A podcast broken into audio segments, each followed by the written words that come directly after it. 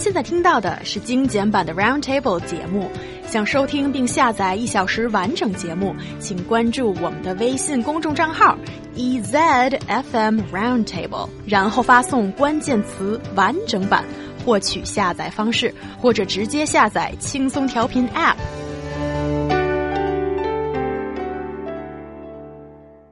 And on that survey conducted jointly by EZFM, our radio station, and also the British uh, Embassy Beijing, um, it looked at other interesting questions, including this one. That is, do you think that there is gender bias in our media reports? Zeroing in on language usage in media, which sometimes can reinforce gender stereotypes without you even noticing it. And guys, do you see that there is a bias? What do these respondents tend to say? Well, I would say, uh, well, I was I'm not I was a bit surprised, but not too surprised. Half of the respondents think that there's a, a, bias, and the other half don't, and that may be surprising to you if you think there is, uh, and I, I think that there is. But you have to realize that this is just we're so used to it uh, that this kind of just reflects how things are. And for example, a lot of the time when women are described in news reports, you'll hear descriptions of their age, their appearance, you know, their family roles or whatever, far more often than you hear with men. And people are just used to that, used to thinking of women in these sorts of ways to where you see that that's not unusual at all. Whereas if you saw the same amount given to men, it would feel a little bit odd. Not that that doesn't happen, but it happens not nearly as much there. So I think uh, this is just one sort of example there, but it's quite common. So common, in fact, that I think that's part of the reason why some people don't even see it. Mm, absolutely. I think uh, you mentioned a very interesting thing there about uh, we don't even notice it and the way women are described in the media. And I was thinking particularly women in politics. Mm. Um, so, for example, Ambassador Barbara Woodward, she is our uh, first female British ambassador to China, uh, and she's doing a great job supporting this uh, campaign for gender equality. And, and you know, she holds a very important role, which is which is great. Uh, but across the world, that's not always the case. Um, and you hear people talk about women in politics, for example, Angela Merkel. There were some uh, comments said about how she looks and how yeah. she dresses, uh, and and really that's not what she, we should be focusing on. We should be focusing on the great job they do, uh, or you know how they think, their skills, their talents, uh, rather than how they look. Exactly, and it often appalls me when these female world leaders or women in leading positions in big companies and they've worked that hard to get there and they're making important decisions and what the viewer or the audience cares about is where did she do her hair?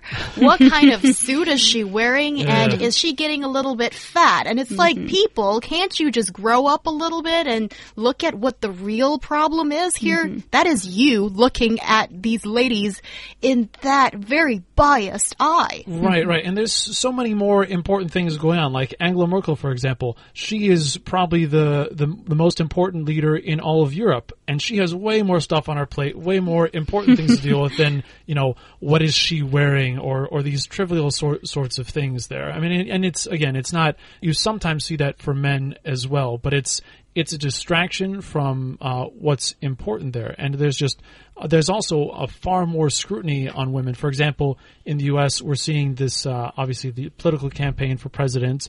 And Hillary Clinton, regardless of whatever else, sees a lot more scrutiny on her, in particular her appearance, but other aspects as well because she's a woman and that's the true all over the world i think mm-hmm. yeah and that's something that's got to be changed and rising people's awareness in this regard is the first thing we can do talking about these kind of gender stereotypes our wechat listener giraffe i think that's your name it's very interesting on our bullet curtain is a comment from her. She says that her boyfriend often meets older women in the supermarket when he's doing some grocery shopping and then these older people ask her boyfriend, hmm, why are you doing shopping for groceries for the household? Is it because you earn less than your female counterpart oh. in your household?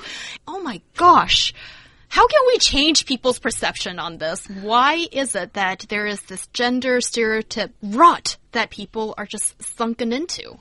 I, I think humans have just been like this, or at least society has been like this for ages and ages. But I think it's very telling uh, what you said there. It's the old ladies that are coming up to him in the supermarket. It's not, you know, the young people right out of college or, or little girls that are, that are saying that. It's these old ladies who have been raised in this society where, you know, that was women's work. Men didn't do that. You know, men don't enter the kitchen sort of thing there.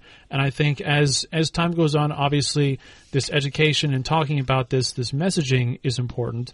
But, uh, you know, part of it will just kind of happen naturally as the generations go on. Yes, and more importantly, I think when we're hailing for women's right or being a feminist myself, we've kind of touched upon this, but I'm uh, earlier on, but I'm going to say it right now is that it's not just about uh, elevating women's rights, but it's also meaning that guys can get a wider scope of option. It's like, guys, you shouldn't be confined into your gender role either. Mm-hmm. It's mm-hmm. fine to be a little bit metrosexual, maybe. Absolutely. And- Men can love shopping.